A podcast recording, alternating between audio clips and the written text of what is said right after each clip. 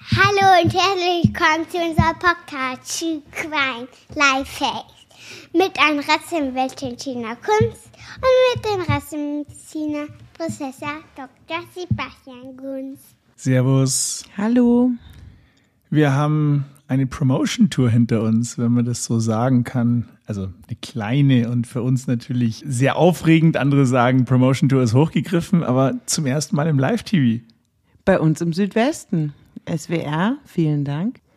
Und die Resonanz unserer Hörer freut uns. Wir werden tatsächlich auf jedem Kontinent gehört und wir kriegen auch von jedem Kontinent Feedback. Danke dafür. Ich finde es immer wieder faszinierend. Ich meine, es ist ja schon klar und es ist ja die App von allen Hosting-Plattformen, dass das so funktioniert, aber dass man quasi am nächsten Tag gleich sieht, dass das, was man am Tag vorher gemacht hat, ein Resultat, also einen Einfluss hat. Ja? Raussendet in die Welt. Raussendet in die Welt. Ich bin immer noch fasziniert von dieser ganzen Technologie, muss ich gestehen. Neue Technik. Good morning, Basti. Ja, ja, ich weiß schon. Was kommt denn heute für eine Sache zum Aufruf? Heute wollen wir über eine Sache reden, die schon längere Zeit zurückliegt und in Salzburg sich zugetragen hat. Die Medien haben den Fall sehr spektakulär aufgenommen und dargestellt. Also sowohl Salzburger Nachrichten, Salzburg 24, ORF und wie die alle heißen, haben den betitelt mit der Ritualmord oder der Kannibalenmord. Und da wurden die einzelnen Gerichtstage durchaus sehr detailliert dargestellt, beschrieben mit allen möglichen Interviews von den Beteiligten, weil es eben eine komplexe Geschichte war.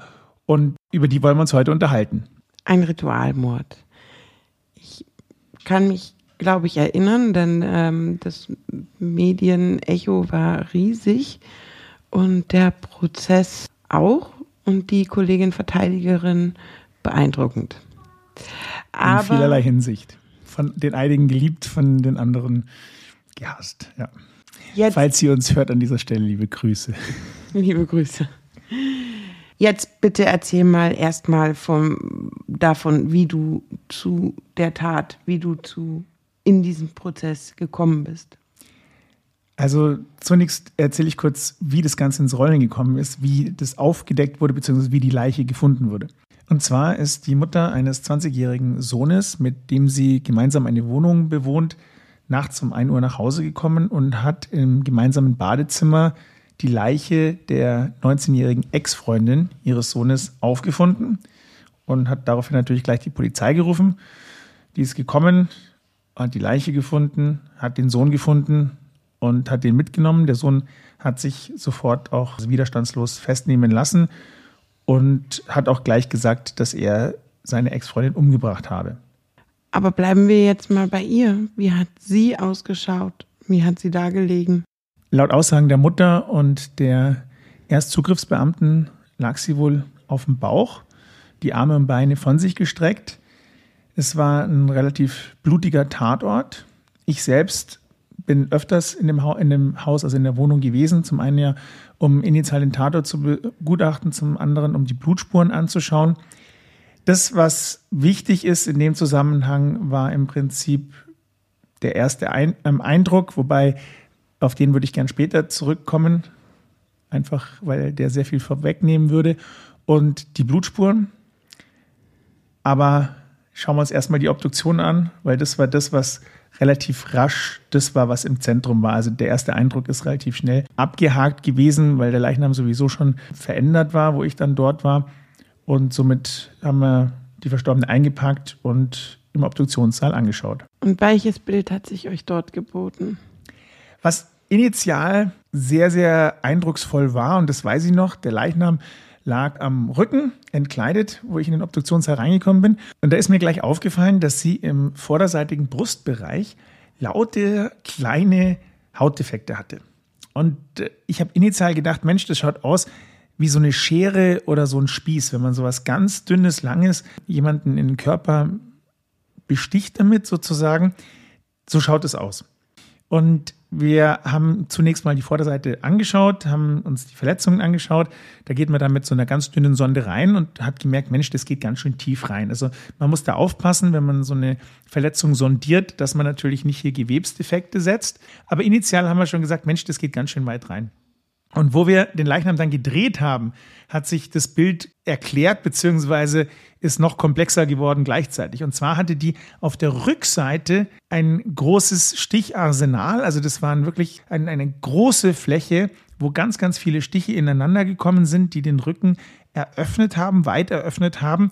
Und wir haben dann mehr oder weniger gleich realisiert, dass diese kleinen Piekser an der Vorderseite das Ende des Messers waren.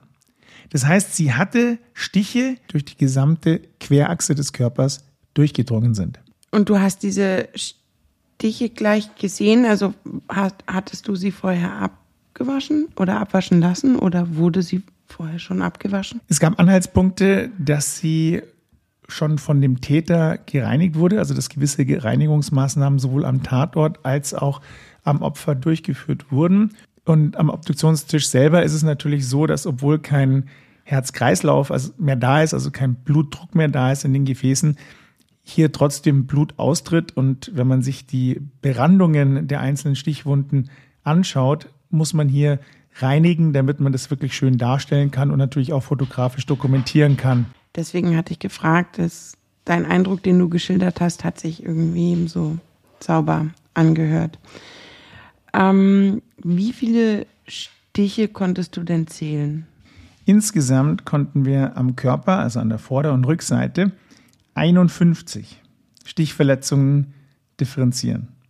Und zwar 33 im Bereich des Rückens, wobei man hier sagen muss, dass diese 33 eine Mindestanzahl waren. Also ich habe ja gesagt, dass in der Mitte des Rückens, also im oberen Drittel, ein kreisförmiges Konglomerat von vielen Stichen war, das im Zentrum so fast eine kraterartige Defektstelle hatte. Also da sind wirklich ganz, ganz viele Stiche in einen Kreis angeordnet gewesen und im Zentrum quasi mehr oder weniger durch den Körper durchgegangen.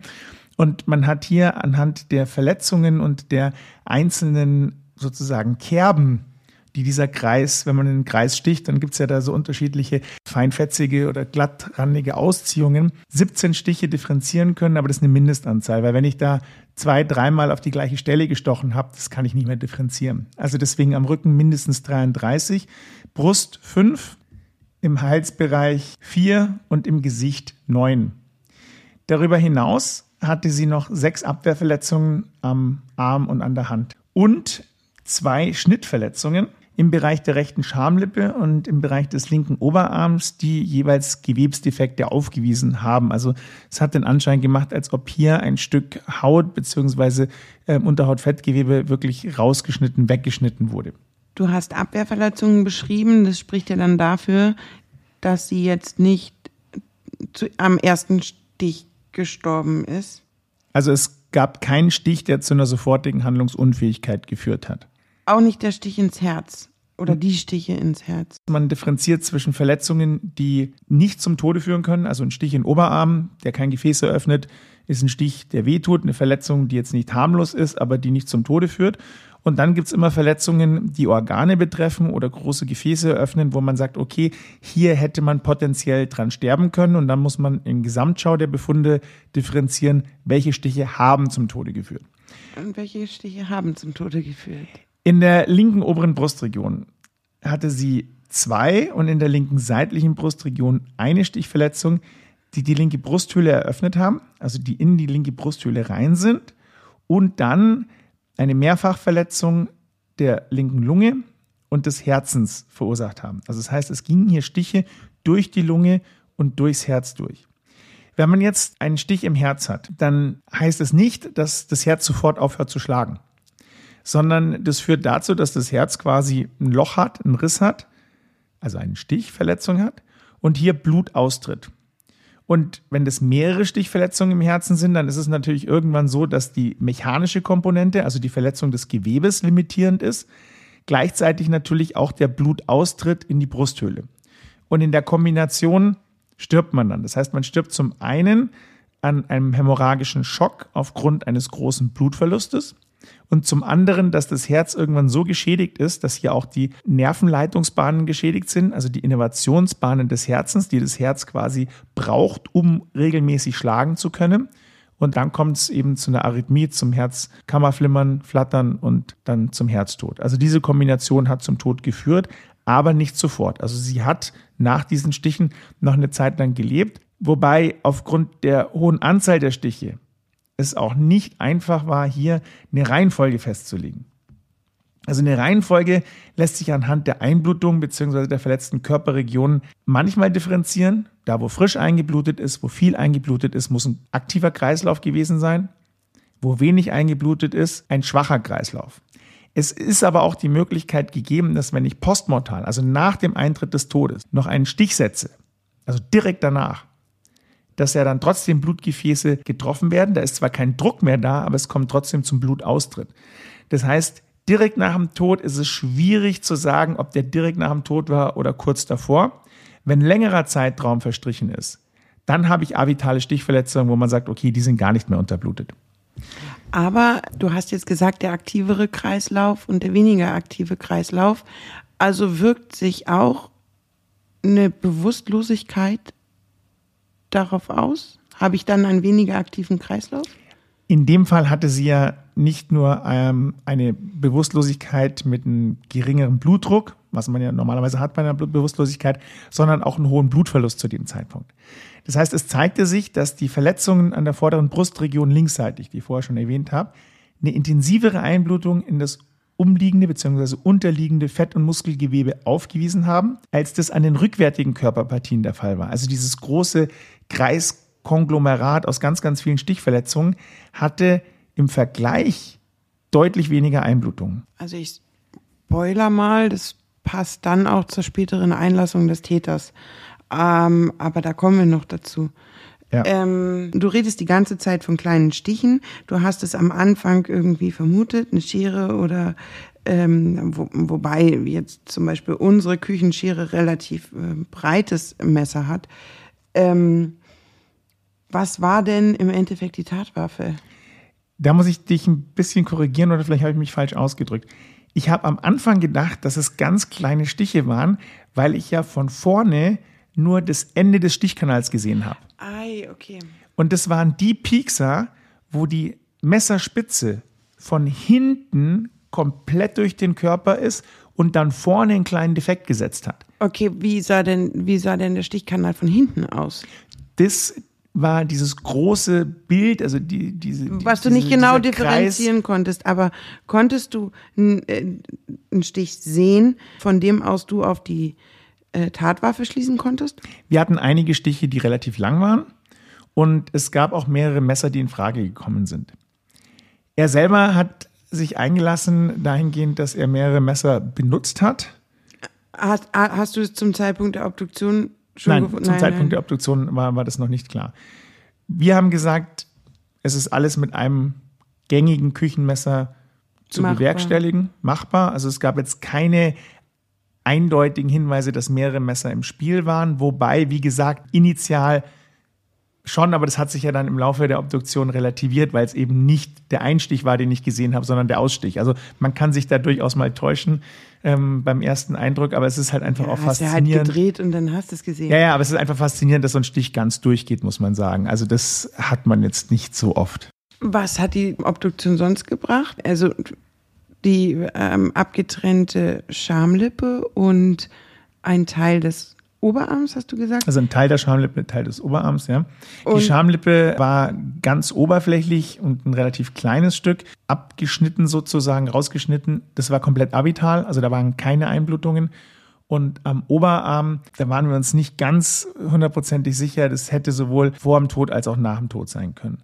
Aber beide waren auffällig nicht kräftig durchblut, äh, umblutet oder eingeblutet. Und das waren so die zwei Stücke sozusagen, wo ein bisschen was gefehlt hat. Und die haben dann auch gefehlt. Also die lagen jetzt nicht daneben, sondern die waren weg. Das wurde gesucht, wurde nicht gefunden. Okay. Kommen wir später noch darauf zurück, was damit passiert sein könnte. So, dann haben wir ja quasi die Todesursache, also quasi so ein, so ein, waren halt einfach zu viele Stiche und sie ist im Endeffekt verblutet.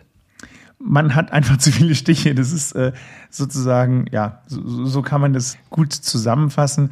Was ich vorher gesagt habe, ist es eine Kombination gewesen aus eben diesem Blutverlust durch die Stichverletzung und der mechanischen Komponente, die Durchdringung durch das Herz. Dass Kannst die Lunge noch ähm, mit beteiligt war, hat sicherlich dazu beigetragen, aber eine untergeordnete Rolle gespielt. Kannst du im Endeffekt ähm, sagen, wie ihr Bewusstseinszustand war, weil das wird ja später bei der Einlassung des Täters vielleicht noch wichtig, ob man daran bewusstlos wird, also auch an, dem, an den ersten Stichen ins Herz oder, oder nicht, oder es ist typabhängig, wovon hängt es ab, ähm, ob, ich, ob ich quasi zentral dicht mache oder nicht. Das ist so eine Frage, die immer wieder kommt in jeder Gerichtsverhandlung. Wie konnte der, die noch reagieren? Ja, beziehungsweise wie, wie ging's ihr in den letzten Minuten? Hat die das mitgekriegt oder war sie eh schon weg? Das Grundproblem in der Rechtsmedizin ist, dass man diese Art der Gewalteinwirkung natürlich nicht erforschen kann. Logisch.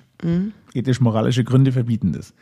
Das heißt, die Beantwortung dieser Frage basiert auf Erfahrungen von Zeugenaussagen, von Einlassungen von Tätern, von überlebten Opfern und natürlich vom medizinischen Wissen, weil man weiß ja, was passiert, wenn ich in gewisse Körperregionen hineinsteche.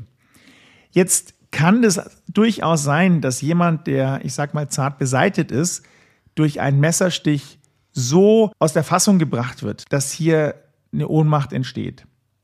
Ist aber relativ unwahrscheinlich. Ein Messerstich merkt man nicht als Messerstich, sondern merkt man als Faustschlag. Also man merkt eine Gewalteinwirkung. Die Tatsache, dass hier Gewebe kaputt geht, das ist so schnell und stark, dass der Körper das nicht als solches bewusst wahrnimmt. Danach merkt er das. Danach tut die Wunde weh, weil sie anfängt zu bluten, weil man natürlich die Hautirritation hat. Die Irritation des darunterliegenden Gewebes. Je nachdem, wo es liegt, sind Nerven beschädigt. Aber initial nicht. Dass ein Herz durchstochen wird, bedeutet auch nicht, dass das sofort aufhört zu schlagen, was ich vorher schon gesagt habe. Das heißt, es ist davon auszugehen, dass auch wenn man postuliert, rein hilfsmäßig angenommen, dass der erste Stich der Brustkorbstich ins Herz war, dass sie danach durchaus noch in der Lage war, sich zu wehren, was ja auch die Abwehrverletzungen am Arm und an der Hand darstellen und auch äh, beweisen sozusagen. Ja, da wissen wir ja nicht, ob die vor dem ersten Stich waren Oder, oder, oder ja, wir haben mittendrin. 51 Messerstichverletzungen, klar, ja. Ja. Aber zumindest deutet es darauf hin, wir haben ja die in der Brustregion, die mehr unterblutet waren als die anderen, dass sie danach noch aktiv sich gewehrt hat und es ein dynamischer Prozess war. Auch anhand der Blutspuren war dies nachweisbar. Also auch die Blutspuren haben auf einen dynamischen Prozess hingewiesen. Was haben die denn die Blutspuren gesagt? Die Blutspurenanalyse haben wir dann im Nachgang zur Obduktion durchgeführt. Das ist so das, was man typischerweise macht. Und hier vielleicht zunächst mal das Bild, das sich uns dargeboten hat, wenn man da reingekommen ist. Also man muss sich vorstellen, das war so eine relativ kleine Wohnung. Man ist ähm, reingekommen und dann hat, hat man da so einen kleinen Vorraum gehabt. Also direkt nach dem Eingang links ist ein WC gewesen. Die zweite Tür war dann das Badezimmer. Rechts, wenn man im Vorraum drin war, rechts so ein Abstellraum und geradeaus ist es hintergegangen, Wohnzimmer und dann durchs Wohnzimmer in die Küche. Schlafzimmer war noch separat, aber das hat keine Rolle gespielt. Und im Vorraum haben wir Blutspuren gefunden. Wir haben einen großen Anteil von Blutspuren im Badezimmer gefunden und dann noch vereinzelte Spuren im Wohnzimmer. Und zwar konnten insgesamt mehrere Bereiche abgegrenzt werden und man muss sich das so vorstellen beim Blutspurengutachten, man versucht hier immer die Bereiche rauszufinden, also die Blutspuren rauszufinden, die man sozusagen einem Ereignis zuordnen kann. Und insgesamt war es hier möglich, 49 verschiedene für die Tatrekonstruktion relevante Blutspurenkomplexe herauszuarbeiten.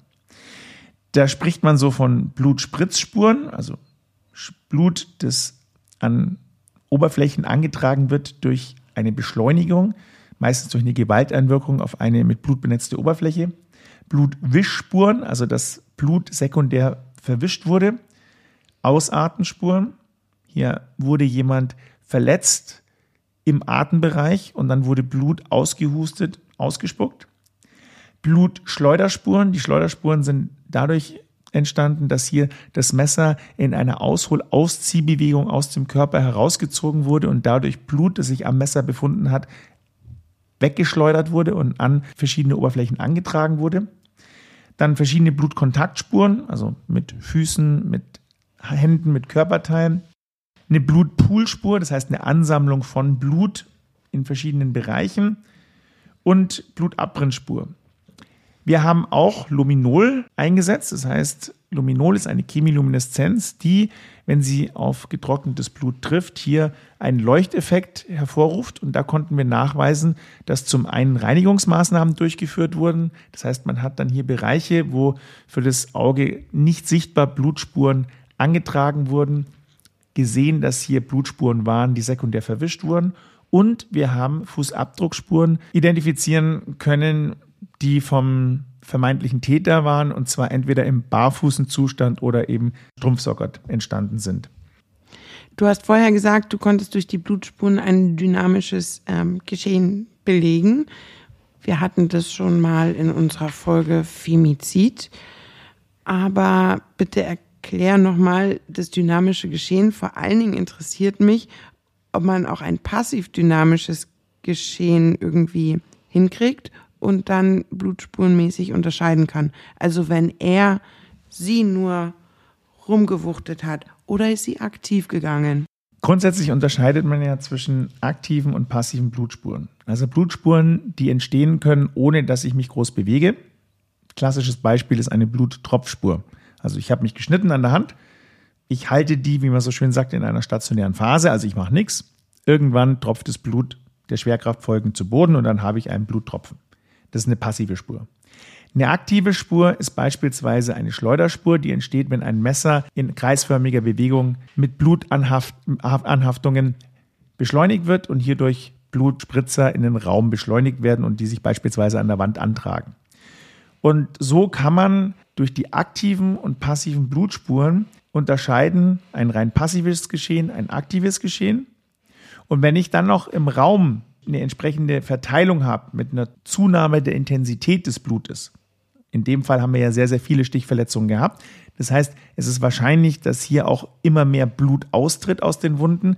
Dann kann ich auch eine gewisse Reihenfolge festmachen, wo was gestartet ist, wo was dann aufgehört hat und kann so sagen, ja, hier müssen mehrere Positionswechsel stattgefunden haben. Hier müssen mehrere aktive Handlungen stattgefunden haben, die ein dynamisches Geschehen belegen. Und so kann ich sagen, okay, so und so ist es passiert, beziehungsweise das wäre eine Variante. Aber auch, dass das Opfer aktiv war, tatsächlich, oder, oder kriege ich das auch hin, wenn ich das bereits bewusstlose Opfer bewege? Naja, es wird dir sehr schwer fallen, ein bewusstloses Opfer stehend zu bewegen. Also gab es Tropfspuren von ihr? Es gab Tropfspuren, es gab Schleuderspuren, es gab ähm, Handkontaktspuren von ihr. Wir haben letztlich das so rekonstruieren können, dass der Beginn der Auseinandersetzung im Vorraum war, also direkt nach dem Eingang in die Wohnung, unmittelbar vor der geschlossenen Wohnungstüre. Das hat man daran gesehen, dass gewisse Beschleunigungsspuren an der Wohnungstüre waren, die an die Wand übergegangen sind, was man nur bei einer geschlossenen Tür hinbekommen hat. Hier waren zwei Ausholbewegungen nachweisbar. Das heißt, wir sind davon ausgegangen, dass hier initial zwei Stichbewegungen stattgefunden haben. Der Intensitätsgrad der Blutantragungen hat vom Eingangsbereich über den Bereich vor dem Badezimmer bis in das Badezimmer kontinuierlich zugenommen, sodass man hier sagen kann, dass das der Weg war, den die beiden, ich sage jetzt einfach mal, Kämpfenden vollzogen haben.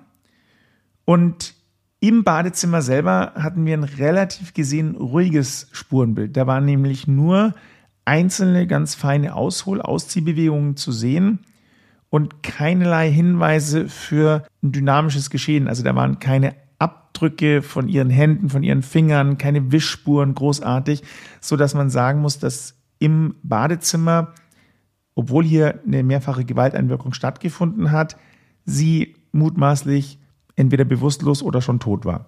Du hattest vorher noch vom Wohnzimmer geredet? Richtig.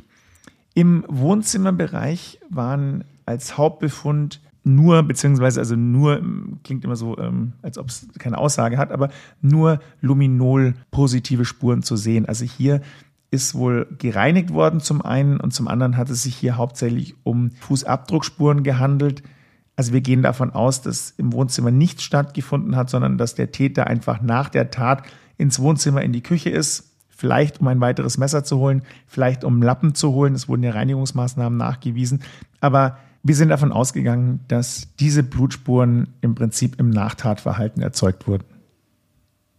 Spannend, dass man das so ausdifferenzieren kann und quasi durch, durch diese Wissenschaft dem, dem Geschehen tatsächlich dieses wieder verbildlichen kann und das so darstellen kann. Gut, hat es denn zu der Einlassung des Täters, also hattest du mit dem Täter zu tun? Hast du den untersucht? Ich selber habe mit, mit dem Täter nichts zu tun gehabt, aber es gab eine Einlassung, die wurde mir dann auch gegeben und vor Gericht natürlich auch nochmal wiedergegeben. Also er war geständig. Ja, zunächst. Zunächst war er geständig und dann hat es widerrufen und dann hat es in der Hauptverhandlung, hat er ähm, sein Geständnis nochmal wiederholt oder hat halt nochmal sich geständig eingelassen. Es gab kleine Varianten, aber der Grundtenor war, war gleich, ja. Also das Ursprüngliche, was er bei der Polizei gesagt hat, das hat er ja widerrufen. Jetzt weiß ich nicht, zu welchem Zeitpunkt er das widerrufen hat. Aber hattest, hattest du diese Aussage? Die hatte ich ja. Die hattest du und hast die abgeglichen mit deinen Ergebnissen von Obduktion und Tatort. Wir schauen uns den Tatort an. Wir schauen die Möglichkeiten an, wie wir was interpretieren können, geben dann eine von mehreren Varianten wieder, was wir für das plausibelste Tatgeschehen halten. Und dann in einem zweiten Schritt schaut man sich an, okay, erstens stimmt es mit der Obduktion überein, mit den Obduktionsergebnissen und zweitens stimmt es mit den Aussagen überein, die ein vermeintlicher Täter getätigt hat. Und hier muss man sagen, dass die Aussagen durchaus zur Deckung gebracht werden konnten, mit gewissen Relationen, mit gewissen Variablen, die ähm, nicht beantwortet werden ko konnten. Aber das ist bei einer Blutspurenanalyse immer so. Und wie reagierst du dann? Jetzt mal ganz grundsätzlich, nicht, nicht im konkreten Fall. Wenn jetzt da irgendwie eine grundsätzliche Abweichung ist, rufst du denn bei der Polizei an und sagst, hey, das, das und das passt, das und das passt nicht, frag dann nochmal nach. Also gibst du auch im Rahmen der Ermittlungen schon Hinweise, ähm, in, in welche Richtung das gehen könnte und wo man vielleicht nochmal nachermitteln sollte?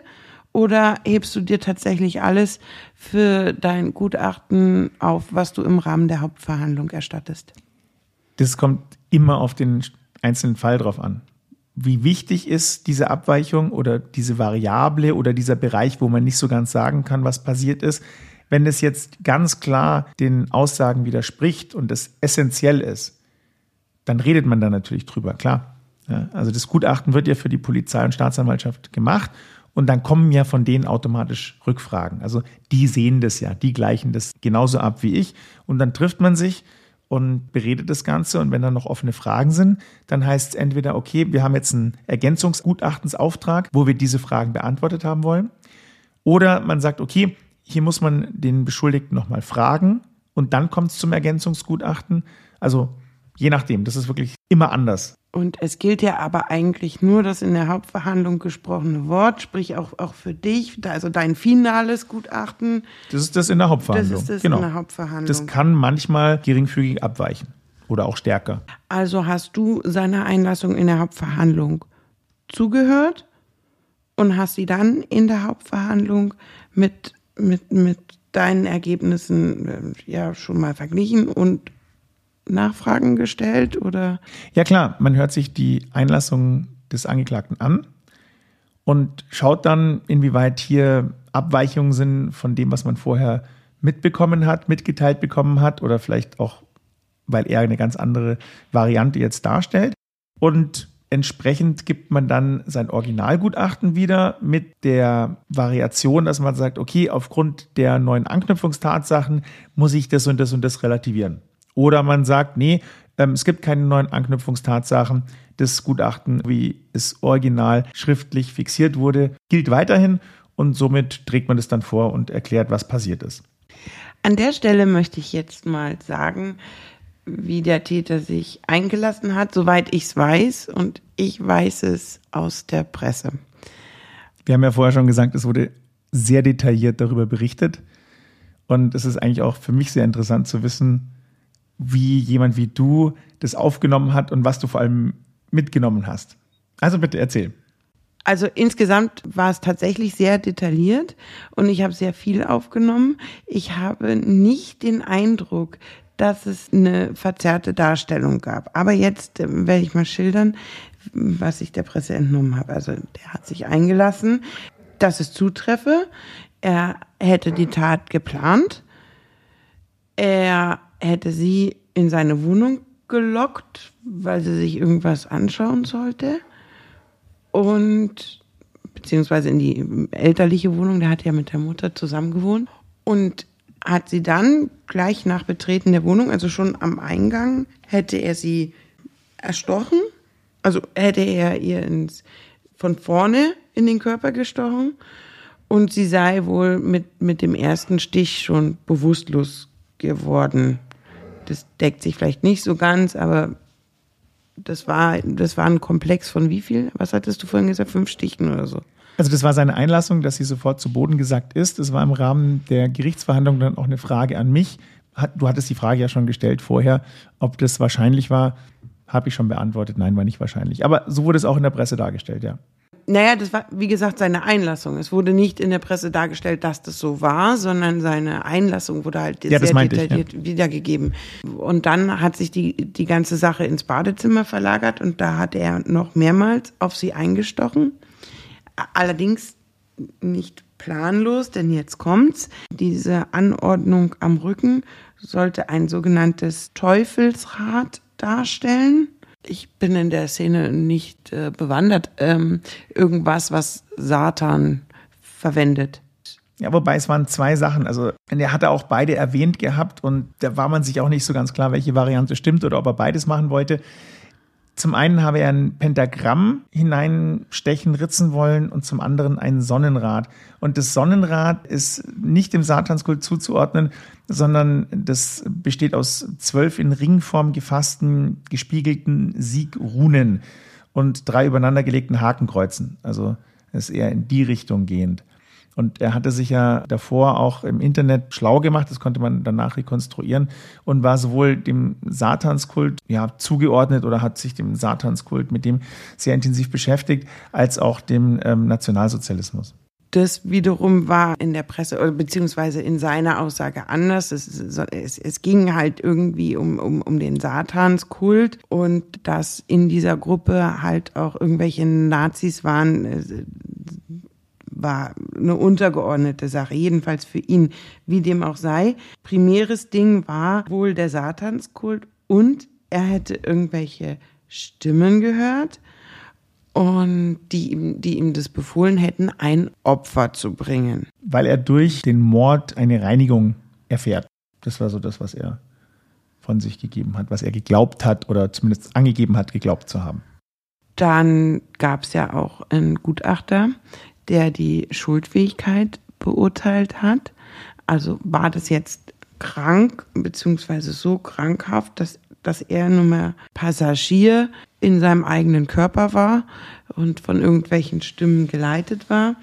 Der Gutachter hat schon gesagt, dass eine krankhafte Störung vorliegt, aber keine, die sich jetzt auf die Schuldfähigkeit auswirkt. Und seine Aussage war ja auch, ähm, es war ihm bewusst, dass es falsch ist, dass man das nicht darf, dass er fliehen muss. Er hatte auch Tickets ähm, gebucht nach Amerika für eine spätere Flucht. Wo er sich äh, mit Anhängern des Satanskultes treffen wollte und denen dann von seiner Tat berichten wollte. Also so wurde es geschildert, zumindest von ihm. Ja, genau, der hat es jetzt äh, gemacht und wollte, wollte, also erstens war ihm, ihm klar, dass er aus Europa weg muss. Und zweitens wollte er natürlich, also wenn, wenn jetzt ähm, irgendwelche Sektenführer oder so von dieser Tat nichts mitkriegen, dann hat sie ihm ja auch herzlich wenig gebracht. Also wollte er das mitteilen. Hm? Und trotzdem, dieses, dieses Bewusstsein war vorhanden und deswegen wurde er eben durch den vom Gericht bestellten Gutachter so eingeordnet. Dann gab es noch ein Privatgutachter, den die Verteidigerin hinzugezogen hatte und der saß auch in der Verhandlung. Das interessiert mich, erzähl mir mal bitte, wo saß der? Neben der Verteidigung. Neben der Verteidigung. Und wie hat er im Prozess agiert? Es gab immer wieder Aufforderungen durch das Gericht, dass er nicht direkt das Fragerecht hat. Das heißt, er hat dann seine Fragen an die Verteidigung gegeben und die Verteidigung hat es dann für ihn gestellt. Abschnittsweise durfte er dann auch selber ähm, was sagen. Also es war eine umstrittene Position für ihn, weil es ist ja so, dass wir nicht in Amerika sind, wo eigentlich jeder seinen Privatgutachter mitbringen darf, sondern es gibt vom Gericht bestellte Sachverständige und das ist in Österreich noch mal ein bisschen härter als bei uns und sonst eigentlich niemanden. Und dann kann man natürlich einzelne Gutachter sozusagen mitbringen oder einführen, wenn man denkt, dass gewisse Gutachter, die vom Gericht bestellt sind, falsch liegen oder nicht objektiv sind. Und das wurde auch mehrfach diskutiert, ob jetzt dieses Privatgutachten eingeführt werden darf oder nicht. Das war dann am Ende auch ähm, das, worauf sich die Revision gestützt hat. Dass die, die, also es wurde eine Revision eingelegt. Ähm, in Österreich heißt es, glaube ich, Nichtigkeitsbeschwerde oder so. Ähm, jedenfalls in Deutschland wäre es eine Revision und, und, der Rechtsfehler, der gerügt wurde, war, dass äh, eben dieser, dieser Gutachter nicht äh, zugelassen wurde. Allerdings habe ich das Revisionsurteil habe ich gelesen, der wurde als Zeuge schon vernommen, nur eben nicht als Sachverständiger, gell? Ja, das ist richtig, wobei ich selber aus meiner Warte, das ist natürlich juristisch äh, falsch, was ich jetzt sage, aber aus meiner Warte denke ich mir, wo ist der Unterschied? Weil er gibt ja das wieder, was seine Meinung ist, und in Österreich haben wir ein Geschworenengericht. Das heißt, ob der jetzt Sachverständiger ist oder Sachverständiger Zeuge oder Zeuge, das, was er sagt, wird gehört es ist halt, in Deutschland ist es halt eine andere Beweisform. Es, es gelten halt andere Regeln. Ähm, in Deutschland haben wir den Zeugenbeweis, den Augenscheinsbeweis und eben auch den Sachverständigenbeweis. Und da kommt es auf die, auf die Einordnung an.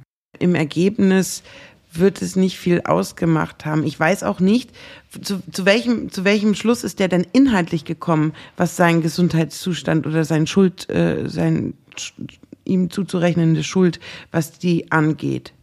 Das Ziel war natürlich, dass er Stimmen gehört hat, dass er nicht zurechnungsfähig war, dass er eine psychiatrische Grunderkrankung hatte, die eben ihn nicht Herr seiner Sinne gewährt hat und dementsprechend hier als nicht schuldfähig äh, einzuordnen ist. Aber das hat das Gericht anders gesehen.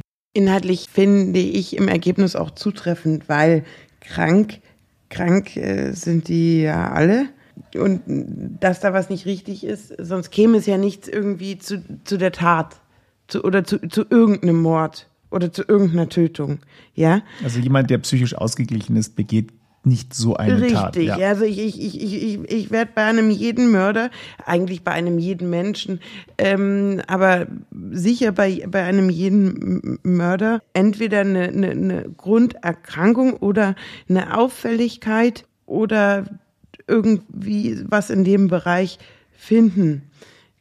Die Frage ist, hat es jetzt irgendwie die Fähigkeit beeinträchtigt, das Unrecht der Tat einzusehen? Und es mit den Stimmen im Kopf oder wenn jemand wirklich hochgradig schizophren ist oder vielleicht auch von jemand anderes instrumentalisiert wurde, so dass es seine eigene Schuld ausschließt oder mindert, dann, ähm, also das, das gibt es ja schon. Aber die Frage ist, war das hier der Fall?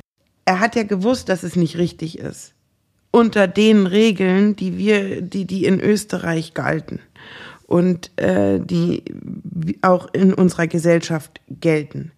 Er hat ja eine, eine ganz, ganz kleine Gruppe hm, gehabt, zu der er noch nicht mal, das, das ist ja das Traurige, wenn ich das den Medien richtig entnehme, zu der er gerne zugehörig sein wollte, die ihn aber nicht aufgenommen haben ähm, die, äh, wo vielleicht das Opferbringen dazugehört. Allerdings auch nicht immer und nicht, nicht wirklich. Es sind zwei Dinge. Einmal der Satanismus und einmal irgendwie die Schizophrenie des, des Stimmenhörens. Wenn sich das vermischt, dann kann es wirklich im krankhaften Sinne gefährlich sein. Aber das ist jetzt hier wenn ich seine Aussage so lese, auch so diffus geschildert worden, dass ich küchenpsychologisch jetzt auch nicht sagen würde, okay, also der, der, der gehört ins Krankenhaus und, und ähm, nicht ins Gefängnis. Da gab es ja zwei starke Meinungen, die gegen, gegenseitige, ja, durchaus konträre Ansichten hatten. Aber laut dem psychiatrischen Gutachter habe der Angeklagte eine starke Neigung gehabt zu manipulieren. Es wurde dem Beschuldigten eine kombinierte Persönlichkeitsstörung attestiert, allerdings zum Tatzeitpunkt eine Zurechnungsfähigkeit. Und das, obwohl er laut eigenen Angaben ja Körperteile gegessen hat. Also du hast vorher schon gesagt, ja, es genau, war ja der Kannibalismus. Genau. Da wurde ich auch dazu gefragt, inwieweit das jetzt der Fall war oder nicht. Das Einzige, was ich sagen kann, ist, dass im Bereich der Schamlippe ein Stück herausgeschnitten wurde, das nicht gefunden wurde, und im Bereich des Oberarms ebenso. Ob er das gegessen hat oder nicht, das weiß nur er. Man hat es nicht gefunden. Er selbst sagt, er hat, er hat quasi nur das abgeleckt, was am Messer hängen geblieben ist. Also bei seinen ganzen Stichen, wenn er es rausgezogen hat, dann Ja. hat er, also das, was am Messer hängen geblieben ist, das hätte er verspeist und das würde ihm Kraft geben. Also nochmal zum Hergang, den du ja geschildert hast, der sowohl in der Verhandlung ja sehr thematisiert wurde als auch in der Presse. Er hat seine Ex-Freundin in die Wohnung gelockt, die er mit seiner Mutter bewohnt. Seine Mutter war zu dem Zeitpunkt außer Haus. Er hat sie am Eingangsbereich in der Wohnung dann dahingehend überrascht, dass er sie sofort niedergestochen hat. Seine Einlassung war, dass er sie, dass sie dann sofort gestorben ist und er sie dann in das Badezimmer verbracht hat und hier eben dieses Ritual durchführen wollte. Und es gab dieses Anfangsszenario, bloß dass sie sich sicherlich gewehrt hat, also dass es ein dynamischer Prozess war, als er dargestellt hat. Und es gab das Szenario im Badezimmer.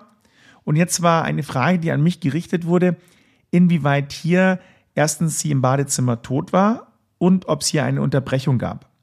Der Kriminalpsychologe, der hat die Tat als sogenannten Overkill deklariert. Also der Täter habe Depersonifizierungshandlungen gesetzt und sein Opfer über die Tötung hinaus noch erniedrigt und gedemütigt. Und da war die Frage, inwieweit das jetzt im Affekt einfach war und er nicht wusste, ob sie jetzt tot war oder nicht, oder ob das eine von der Tat losgekoppelte Tat war, weil das anscheinend juristisch einen großen Unterschied macht. Ja, es geht um die Frage, ob ich jetzt getötet habe plus dann eine Leichenschändung vorgenommen habe oder ob ich gedacht habe, dass das alles noch zu meiner Tötung gehört oder ob es tatsächlich alles noch zu der Tötung gehört hat. Und in dem Fall war es aus rechtsmedizinischer Sicht möglich, dass im Rahmen der Auseinandersetzung im Vorraum die Geschädigte oder die später Verstorbene tatsächlich verstorben ist und sozusagen der Leichnam ins Badezimmer verbracht wurde und dort eben entsprechend was auch immer mit dem Leichnam gemacht wurde. Oder es wäre denkbar, dass die noch lebende, aber natürlich stark verletzte Geschädigte in das Badezimmer verbracht wurde und hier noch eine gewisse Reaktion gezeigt hat und er ihr vielleicht daraufhin die Stichverletzung zugefügt hat. Dann wür- würde sich das in Deutschland, also nach deutschem Recht, allerdings auch wieder auswirken auf eben auf die Art der Tötung und ich hätte gegebenenfalls ähm, muss, müsste dann das Mordmerkmal der Grausamkeit oder so andenken. Also alle die Mordmerkmale, die, die sich auf die Art der Tötung beziehen. Die gelten, die fallen natürlich weg, wenn sie dann schon tot war.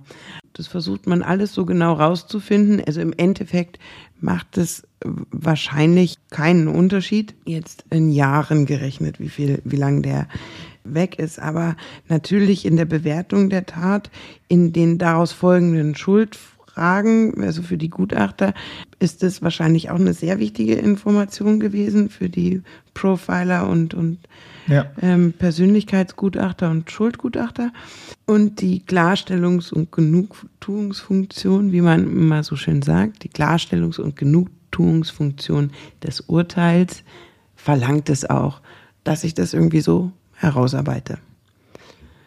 Ein weiterer Punkt, der noch herausgearbeitet wurde, waren ja die Reinigungsmaßnahmen und ein für mich interessanter Aspekt, der insgesamt nicht so thematisiert wurde, war, dass die Mutter mit ihm Kontakt hatte.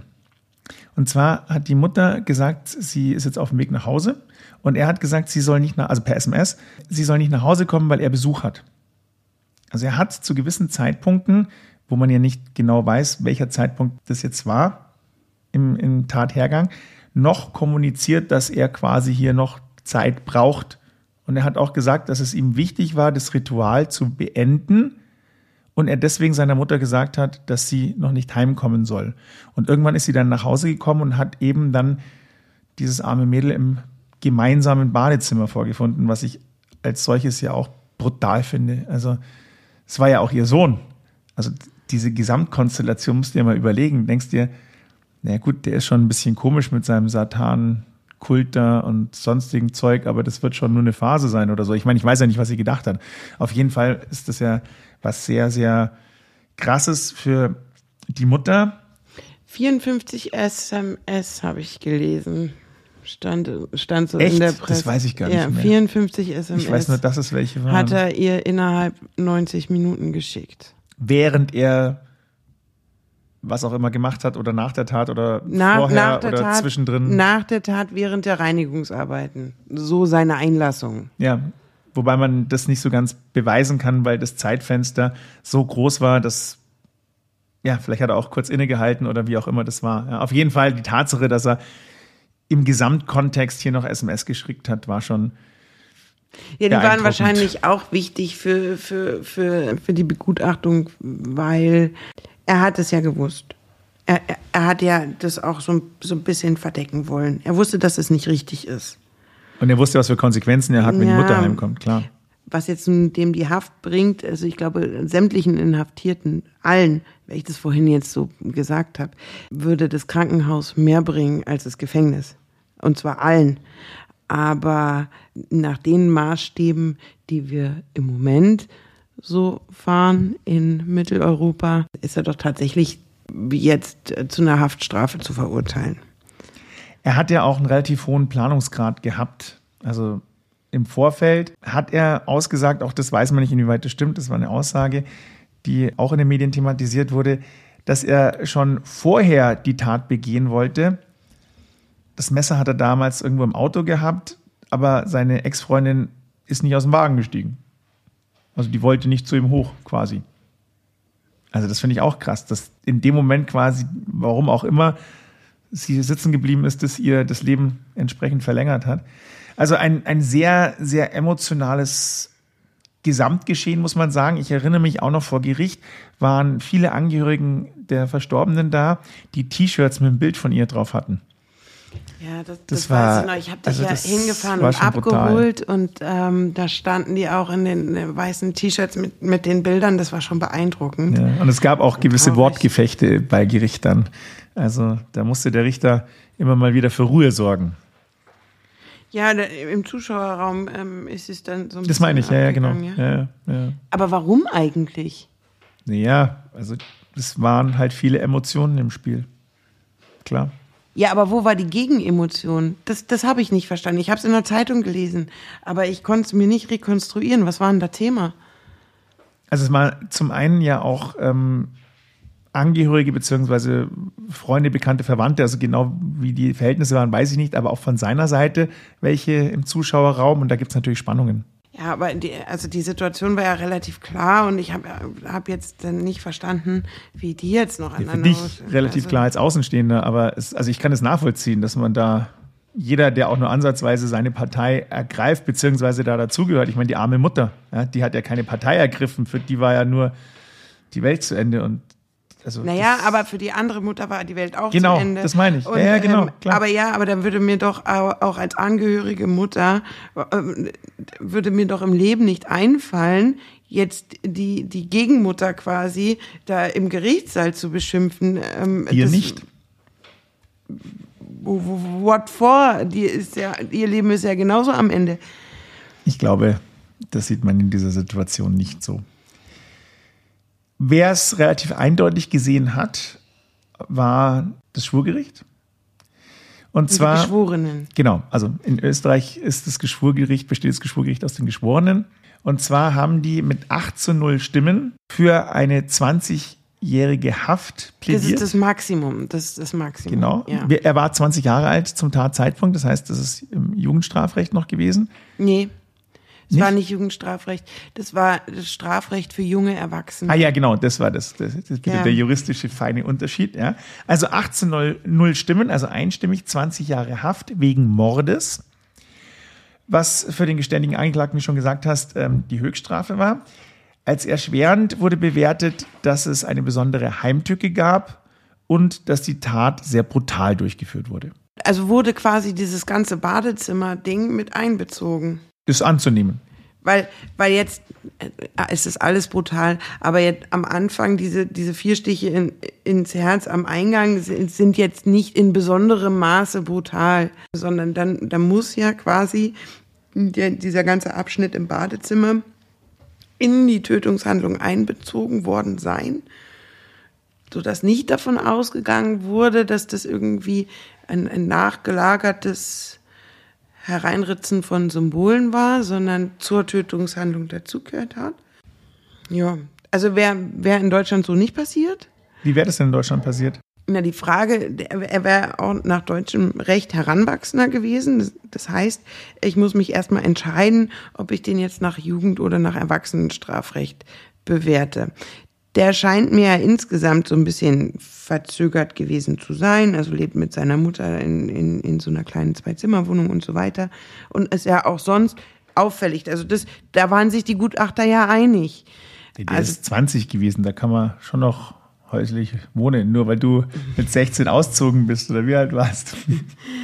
Ja, ähm, ja, okay, aber äh, okay, nehmen wir mal an, man hätte sich dann für die Anwendung von Jugendstrafrecht entschieden, dann wäre es Maximum zehn Jahre gewesen. Und bei, bei Erwachsenenstrafrecht Mord lebenslang natürlich und bei einer Tötung bis 15 Jahre. Das beim einfachen Totschlag. Aber die Unterscheidung, das hatten wir ja schon mal, gibt es Ja. in Österreich so nicht. 20 Jahre sind jedenfalls in Österreich das absolute Maximum. Ich glaube auch bei Erwachsenen. Die Frage, und, und da kenne ich mich mit dem österreichischen Maßregelvollzug nicht aus, aber grundsätzlich, also ich finde, ja, habe ich ja vorher schon gesagt, dass den meisten Tätern das Krankenhaus besser täte als das Gefängnis. Also ich, ich, ich rate Mandanten ähm, davon ab, also wenn, wenn, wenn Mandanten äh, das anstreben, muss natürlich immer die Situation betrachten und so weiter und schauen, weil es sachgerecht ist oder nicht. Aber in dem Maßregelvollzug will keiner sitzen. Also das ist ja unbestimmt, bis du geheilt bist. Also die können dich ja da forever drin behalten. Da hat man dann auch juristisch relativ wenig Handhabe, weil das alles therapeutische Entscheidungen sind. Man denkt immer, dass es besser ist. So wird es immer dargestellt, das auch ist, nein, in den Filmen nein, und sonst das wie. ist aber- überhaupt kein Spaziergang. Das ist überhaupt kein Spaziergang. Erstens ist es sehr, sehr intensiv. Also ähm, die, die, die Therapien und so weiter. Wenn du therapiert wirst, wenn du nicht therapiert wirst, ist es einfach nur belastend. Und das alles auf unbestimmte Zeit. Beim Gefängnis weiß er 20 Jahre, weiß mit 40 komme ich raus. Und dann kann er das, kann er sich einen Kalender basteln und da, da ähm, Dinge abreißen. Und ich hoffe, der wird aber im Gefängnis auch Therapieangebot wahrnehmen und sich vielleicht finden und vielleicht auch einen Beruf lernen, was studieren, irgendwie so. Das kann man nur hoffen. Ja. Was noch bleibt, ist so ein bisschen das Warum. Also wenn man jetzt sagt, hat er das jetzt als Satans Opferungsgeschichte gesehen? War er im Wahn?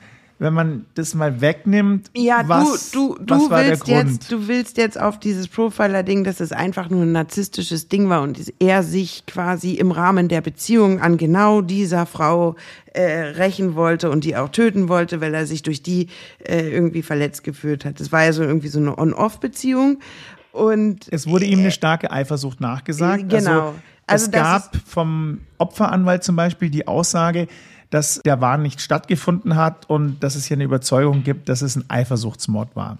Also das war sozusagen der Gegengrund, wenn man sagt, das eine war dieses satanistische, narzisstische ähm, Hintergrundgedankenspiel und das andere war eben wirklich einfach ganz banal, sage ich jetzt mal in Anführungszeichen, der Eifersuchtsmord. Ja, aber auch das, das hat ja unter Umständen Krankheitswert. Also erstens schließen die beiden Sachen sich für mich nicht aus. Äh, anders als der Profiler das gesagt hat, nee, nee, nee, das war ein ganz normales Beziehungsding und der, ähm, äh, das war aus narzisstischen Gründen. Diese Motive können sich ja auch treffen, kreuzen und das eine kann das andere triggern. Also jetzt die, dieses, dass, dass man jetzt dieses Opfer auswählt. Hätte auch seine Mutter nehmen können. Aber ist jetzt die Wahl auf die Freundin gefallen. Er hat gesagt, weil die ja auch in die Richtung Satanismus, Okkultismus und so weiter interessiert war, dass, dass die das quasi verstanden hat und dass sie als Opfer auch quasi an der richtigen Stelle ankommt, weil sie ähm, seinen Gedankengut zumindest teilweise geteilt hätte. Das war mal eine kurzzeitige Einlassung, ja. Wie dem auch sei, es ist sicherlich so, dass jeder Täter, der jemanden umbringt, psychiatrisch-psychologische Hilfe benötigt, ganz klar. Und vor allem benötigt, bevor er wieder raus darf und am öffentlichen Leben teilnehmen darf. Tragische Geschichte, wirklich tragisch und sehr brutal. Es ist immer wieder faszinierend, was Leute sich gegenseitig antun. Was ist denn dein Lifehack? Was nimmst du aus dieser Geschichte mit? Ganz, ganz schlimme, ganz tragische ähm, Tat. Auch die Höchststrafe, die, die ausgesprochen wurde. Aber weißt du, was mein Lifehack ist? Und ich will jetzt kein Victim Blaming betreiben, aber es bringt tatsächlich niemandem was. Am wenigsten den Hinterbliebenen selber. Wenn ich in so, so habe ich es jedenfalls wahrgenommen, da war ich ja, da auf dem Flur war ich ja, in so aggressiver Art und Weise, wie die Hinterbliebenen des Opfers mich da aufbaue im Gericht und dann tatsächlich ähm, auch die Gegenfront kommt und dann Schreiereien im, im, im, im, im Zuschauerraum stattfinden. Leute, es ist für alle tragisch. Es ist für die ganze Gesellschaft tragisch. Es ist für die Angehörigen des Opfers tragisch. Es ist für die Angehörigen des Täters tragisch. Und es ist klar, dass es irgendwie bearbeitet werden muss. Aber nicht durch aggressive Schreiereien im überhaupt und erst recht nicht im Gerichtssaal.